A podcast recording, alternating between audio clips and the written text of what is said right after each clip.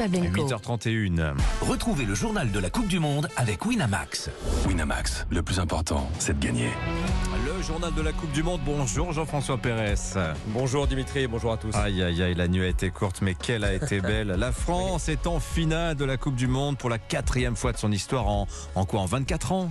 C'est ça exactement, et le tout au terme d'un match ô combien difficile hein, hier face à une formidable équipe marocaine, victoire 2-0, un score qui ne dit pas tout des souffrances françaises, des bleus ballottés la plupart du temps, mais au mental indestructible. Le premier but c'était pourtant venu dès la cinquième minute, grâce à Théo Hernandez, le frère de Lucas, blessé au genou, vous vous en souvenez dès le premier match. Il a pris la suite, Théo, sans oublier son frérot, le tout au milieu de l'immense joie. C'est une soirée incroyable. On a fait un très beau match. C'était difficile, mais on a gagné ce match. Vraiment, toute l'équipe a fait un travail extraordinaire. Et puis, c'était difficile quand, il s'est blessé. Ce but, c'est aussi pour lui. Et j'espère qu'il va être ici avec nous euh, dimanche. Le scénario du second but est à peine croyable. À 10 minutes de la fin, alors que les Marocains sont tout proches de l'égalisation, Kylian Mbappé, très discret jusque-là, envoie une passe dans la surface marocaine et qui est là pour la reprendre Un autre natif de Bondy en Seine-Saint-Denis, Randall Colomwani, qui venait d'entrer en jeu quelques secondes plus tôt. Il n'avait même pas touché le ballon. Premier but en bleu, but de finale de Coupe du Monde. C'est l'une des belles histoires de la soirée. J'étais un peu en train de suivre Kylian qui était en train de faire une petite percée avec Marcus, ça joue un peu de l'autre côté gauche. Et du moment de la frappe, je me suis arrêté un moment et après j'ai suivi. Donc euh, j'ai plus senti, on va dire, entre que le gardien repousse euh, cette frappe. Donc euh, j'ai suivi et je la mets au fond. On peut pas rêver mieux, on va dire.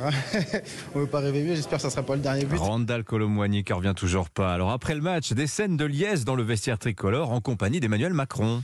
Oui, le président de la République a fait un aller-retour express au Qatar, comme il l'avait promis, en compagnie d'anciens champions. Une ambiance de fête aquatique racontée par le milieu de terrain Youssouf Fofana. Franchement, c'était la folie. Euh, avant que le président arrive, on, a mouillé tout le monde. Écoutez, même le coach a, eu droit à sa petite douche.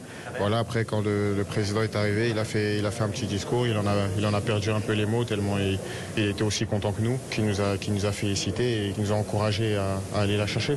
Voilà, demi-finale France-Maroc survolée par un joueur en particulier, Jean-François. Antoine Griezmann, il était partout, sauvant d'innombrables situations périlleuses, éclairant le jeu, guidant ses partenaires, vraiment un patron, un combattant. Et notre consultant Alain Giresse, qui était présent hier soir dans la délégation présidentielle, eh bien, il ne cachait pas son admiration. Encore aujourd'hui, je vois que c'est un garçon qui, d'abord, qui a le sens du jeu, qui sent le foot, et puis euh, qui a le, sens du collectif. Quoi. On voit, il crée un lien. Encore aujourd'hui, voilà, il a fallu qu'il mette le bleu de chauffe hein, pour aller euh, défendre aussi. Il a fait.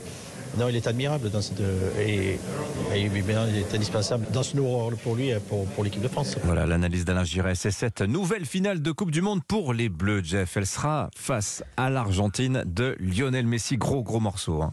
Eh oui, Messi face à Mbappé, on ne pouvait pas rêver mieux comme apothéose au pays du Paris Saint-Germain ici au Qatar. Alors un homme plus que tout symbolise cette fantastique réussite, c'est bien sûr Didier Deschamps, champion du monde en 98 sur le terrain, puis comme sélectionneur il y a 4 ans, encore décisif hier soir dans ses choix tactiques de remplacement.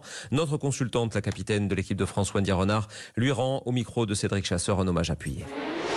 Tout le mérite revient au, à Didier Deschamps et à son staff. Parce qu'il ne faut pas oublier, euh, quand il y a eu l'hécatombe lors de la liste, euh, même avant, tout le monde disait qu'ils n'allaient pas passer les poules.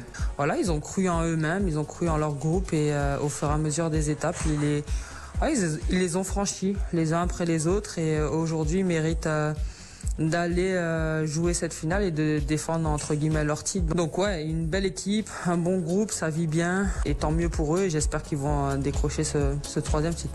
Et maintenant, place à la finale. Déjà, évidemment, les, les Bleus ont, ont célébré euh, toute la soirée ce, ce succès, mais euh, il faut se, se, pencher immédiatement sur ce match face à l'Argentine. La finale de la Coupe du Monde France-Argentine, quelle affiche?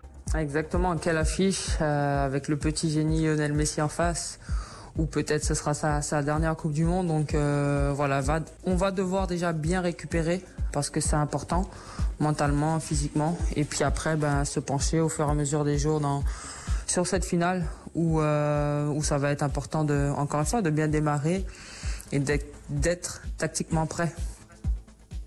Voilà, France-Argentine, rendez-vous dimanche à 16h pour cette grande finale de la Coupe du Monde. Avant cela, samedi, Maroc-Croatie pour la petite finale, pour la troisième place. Voilà les affiches des deux derniers matchs ici, déjà, au Qatar. Donc pas de match ce jeudi, Jeff, on va se reposer, on va retrouver un peu notre voix, là, aller s'hydrater, ouais. faire une petite sieste et on vous retrouve ce soir, 20h, 23h pour Avec un plaisir. Europe 1 Sport exceptionnel autour de Lionel Rousseau, des experts, des invités pour euh, déjà faire monter la sauce autour de ce France-Argentine qui est promettant. Mais quelle finale C'est aussi la revanche du huitième de la précédente Coupe du Monde, ce fameux 4-3. Match d'anthologie 4 à 3. Match d'antour, alors là, le but de Pavard, on l'a tous en tête encore. Merci Jean-François, bon, bonne journée à vous. Merci à vous aussi. 8h36.